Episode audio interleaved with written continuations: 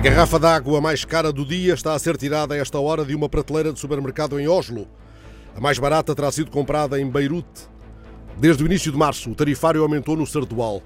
Para não falar em Barcelos, onde a conta ao fim do mês seca a boca ao consumidor. 75% da água gasta em Portugal vai para o regadio, enquanto a média da União Europeia é de 24%. Pela sede, aprende-se a água, lembrou Emily Dickinson, mas o valor da sede não consta de tabelas ou de estudos de mercado.